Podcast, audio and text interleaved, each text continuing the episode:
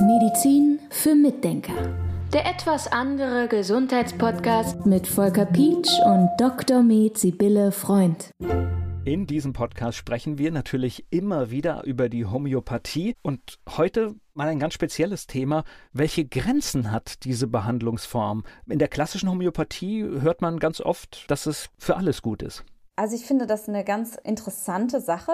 In der homöopathischen Ausbildung habe ich gelernt, dass man mit Homöopathie alles behandeln kann. Und wenn was nicht besser wird, dann ist es nur das falsche homöopathische Mittel. Und man muss dann besser suchen, man muss besser werden und man muss einfach mehr Ahnung haben, dann kann man auch alles heilen. Ich würde sagen, das ist in begrenzter Form richtig. Ich hatte vor ein paar Tagen das Erlebnis, dass ich so einen richtigen Homöopathietag hatte, wo beide Seiten der Medaille angesprochen wurden. Da war es so, der Tag fing erst an damit, dass ich eine Tumorpatientin hatte, die ganz normal schulmedizinisch behandelt wurde und die mich irgendwie gedanklich begleitet hat, so ein bisschen durch den Tag, ist klar, so ein schwerer Fall irgendwie. Und dann habe ich viel mehr meine Zeit ein, während ich Homöopathie gelernt habe und dann fiel mir ein, dass es da immer hieß, mit Homöopathie kann man alles behandeln und alles heilen und so weiter. Und ich glaube, häufiger hat man das Gefühl, wenn man Homöopathie lernt, auch als Laie, dass das der Fall ist, ja. Also ich will nicht sagen, dass die Ausbilder das unbedingt sagen, aber der Eindruck wird irgendwie vermittelt oder drängt sich einem so ein bisschen auf. Ja, und dann stand ich so mittags irgendwie in der Gegend rum in meiner Mittagspause und habe darüber nachgedacht, wie das eigentlich ist mit den Grenzen der Homöopathie und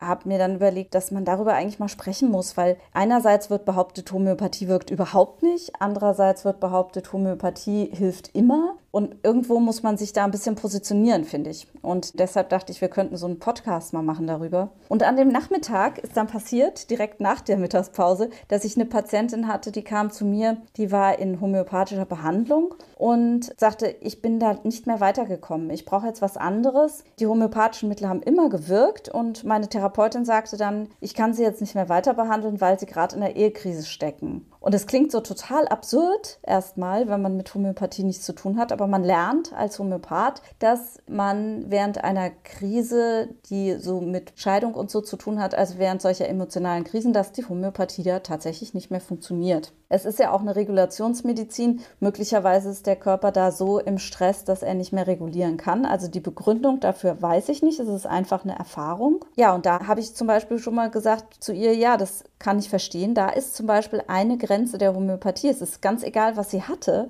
aber diese Situation war ein Grenzbereich, wo Homöopathie eben nicht mehr funktioniert. Und danach hatte ich dann noch eine Patientin, das war eigentlich das Gegenteil. Das war ein kleines Mädchen, das ich vor acht Wochen oder so in die Behandlung bekommen habe. Das habe ich gar nicht wirklich persönlich gesehen. Das war eine Anamnese nur mit der Mutter. Und ich habe auch gesagt, ich möchte der Patientin nicht zumuten, dass jetzt unbedingt in die Praxis muss, Blut abnehmen und so weiter. Das war einfach ein Kind, das sehr aggressiv war und auch gleichzeitig sehr viel Angst hatte, alleine zu bleiben. Und da fiel mir direkt bei der Anamnese ein Mittel so sehr auf, dass ich gesagt habe, wir nehmen jetzt dieses Mittel und geben das erstmal. Und wenn sich sich in sechs Wochen nichts tut, dann gucken wir mal weiter.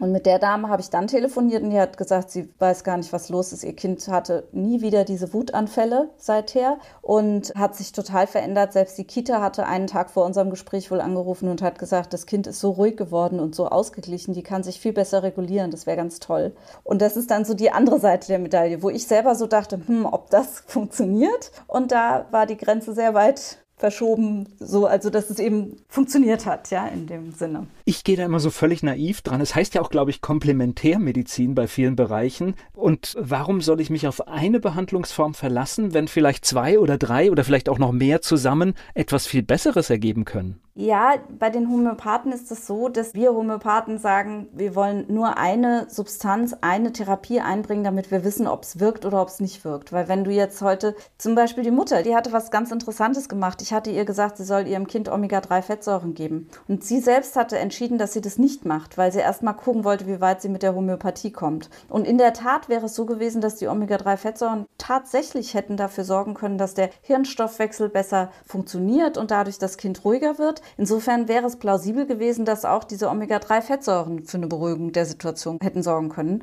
Also ich verstehe das aus akademischer Sicht, dass man sagt, man möchte gerne lernen, man möchte gerne wissen, was wirkt denn jetzt, was wirkt nicht. Aber letzten Endes, wenn ich dem Kind die Omega-3-Fettsäuren dazugegeben hätte, möglicherweise wird es dem heute noch besser gehen, ja, weil der Hirnstoffwechsel eben besser in Gang gekommen wäre. Also das sind so die, ja, wieder zwei Seiten der Medaille.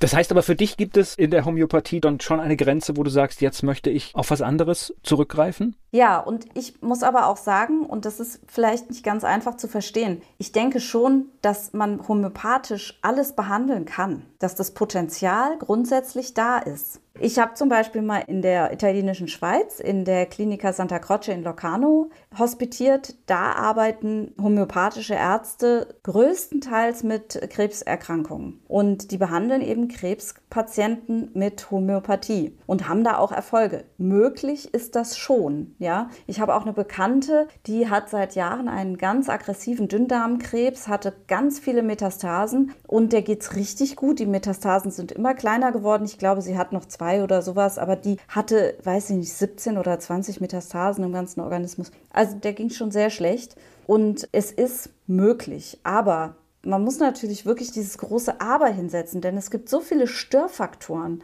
dass es eben nicht funktionieren kann unter Umständen. Also wenn, wenn man sieht, dass ich gesagt habe, die Ehe, allein dieser Ehekrach kann eventuell die Wirkung stören, ja. Oder natürlich können Giftstoffe oder irgendwelche Duftstoffe können manchmal auch homöopathische Wirkung stören oder was weiß ich. Es gibt so viele Störfaktoren und deshalb denke ich immer, ich gucke, wie weit ich damit komme mit der Homöopathie. Ich mache so gut, wie es geht, so gut, wie ich kann, aber ich behalte auch noch im Blick, wie ist der Mensch denn überhaupt versorgt mit Mikronährstoffen? Kann der überhaupt reagieren? Weil wenn jemand zum Beispiel kein Magnesium hat im Körper oder viel zu wenig, dann kann der gar nicht reagieren. Und wir machen mit der Homöopathie ja nur Impulse. Wir setzen Impulse und sagen, Körper, sortier dich doch mal in Bezug auf deinen Zustand im Moment. So, mehr machen wir nicht. Und dann braucht er natürlich auch die Möglichkeiten, sich sortieren zu können. Und deshalb gucke ich da schon andere Bereiche auf jeden Fall auch noch an. Und ist es nicht manchmal vielleicht auch so, dass wenn jemand zu dir kommt oder generell vielleicht in ärztliche Behandlung kommt und der Zustand ist vielleicht, ja, dass man einfach jetzt schaut, was ist das richtige Medikament, der ist einfach zu akut und deswegen muss man andere Dinge machen?